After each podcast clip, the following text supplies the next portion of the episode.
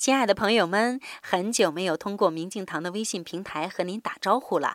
我听说有些朋友开始想我了，是吧？我接收到了。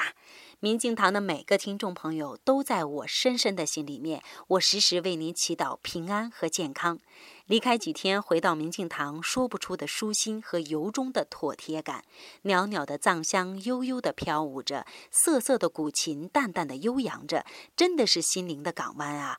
就好比明镜堂微信平台的简言介绍：当和心真正在一起，无彷徨不猜疑，你就来到了生命的最初。